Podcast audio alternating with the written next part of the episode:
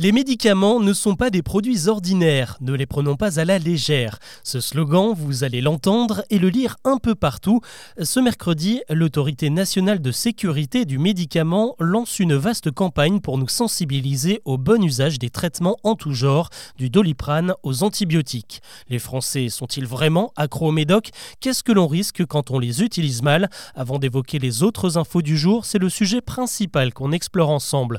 Bonjour à toutes et à tous et bienvenue bienvenue dans Actu, le podcast qui vous propose un récap quotidien de l'actualité en moins de 7 minutes. C'est parti 30 milliards d'euros, c'est la somme que nous, les Français, dépensons tous les ans dans l'achat de médicaments.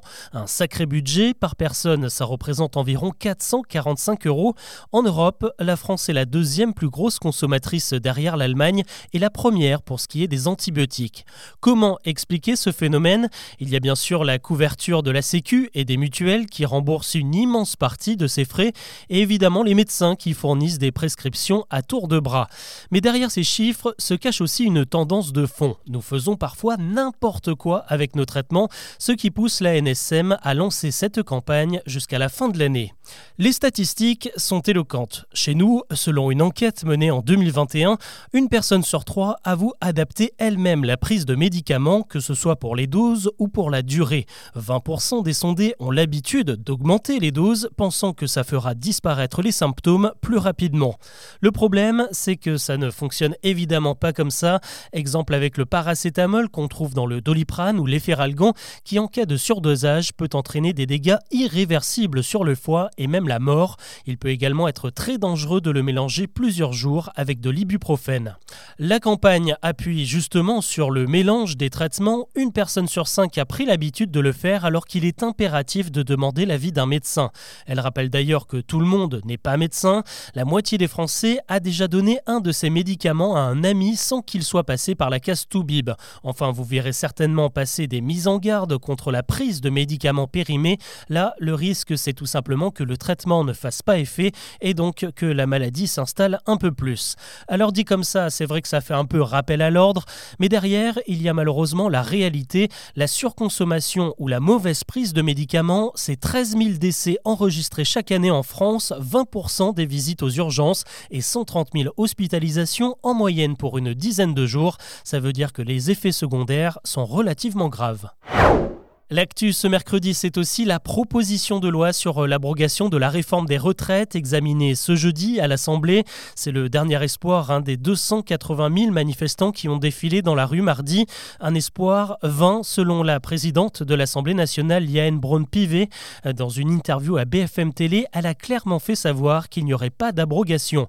La raison est simple, l'article 1 qui prévoit d'annuler le recul de l'âge légal de 62 à 64 ans a été supprimé du texte. Les opposants à la réforme aimeraient donc le proposer comme un amendement, mais le problème, c'est que cette mesure alourdirait les dépenses publiques et la Constitution empêche justement les députés de soumettre un amendement qui pèse sur les finances. La proposition devrait donc être logiquement rejetée. Pendant ce temps, le gouvernement tente justement de reconquérir les Français avec des mesures pour le porte-monnaie. Ce mercredi matin, le ministre des Transports Clément Beaune a lancé un appel aux sociétés d'autoroutes. Il réclame une baisse des prix des péages d'au moins 10% pour cet été. La ristourne avait déjà été appliquée l'an dernier, mais uniquement pour les détenteurs de badges télépéage qui payaient en chèque vacances. Des négociations sont en tout cas annoncées dans les prochains jours.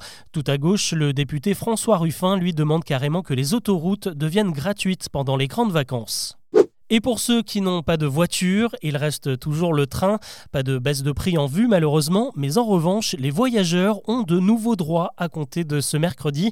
C'est l'Union européenne en fait qui procède à une harmonisation des règles. Ça concerne notamment les trains supprimés. Si ça vous arrive, la SNCF et plus largement toutes les compagnies de voyage sont désormais obligées de vous proposer une solution alternative, soit avec un autre train ou un autre mode de transport, et ça ne vous coûtera absolument rien.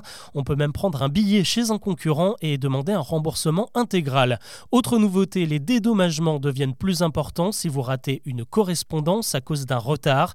Vous récupérez déjà 100% du prix de votre billet et 75% du prix du nouveau.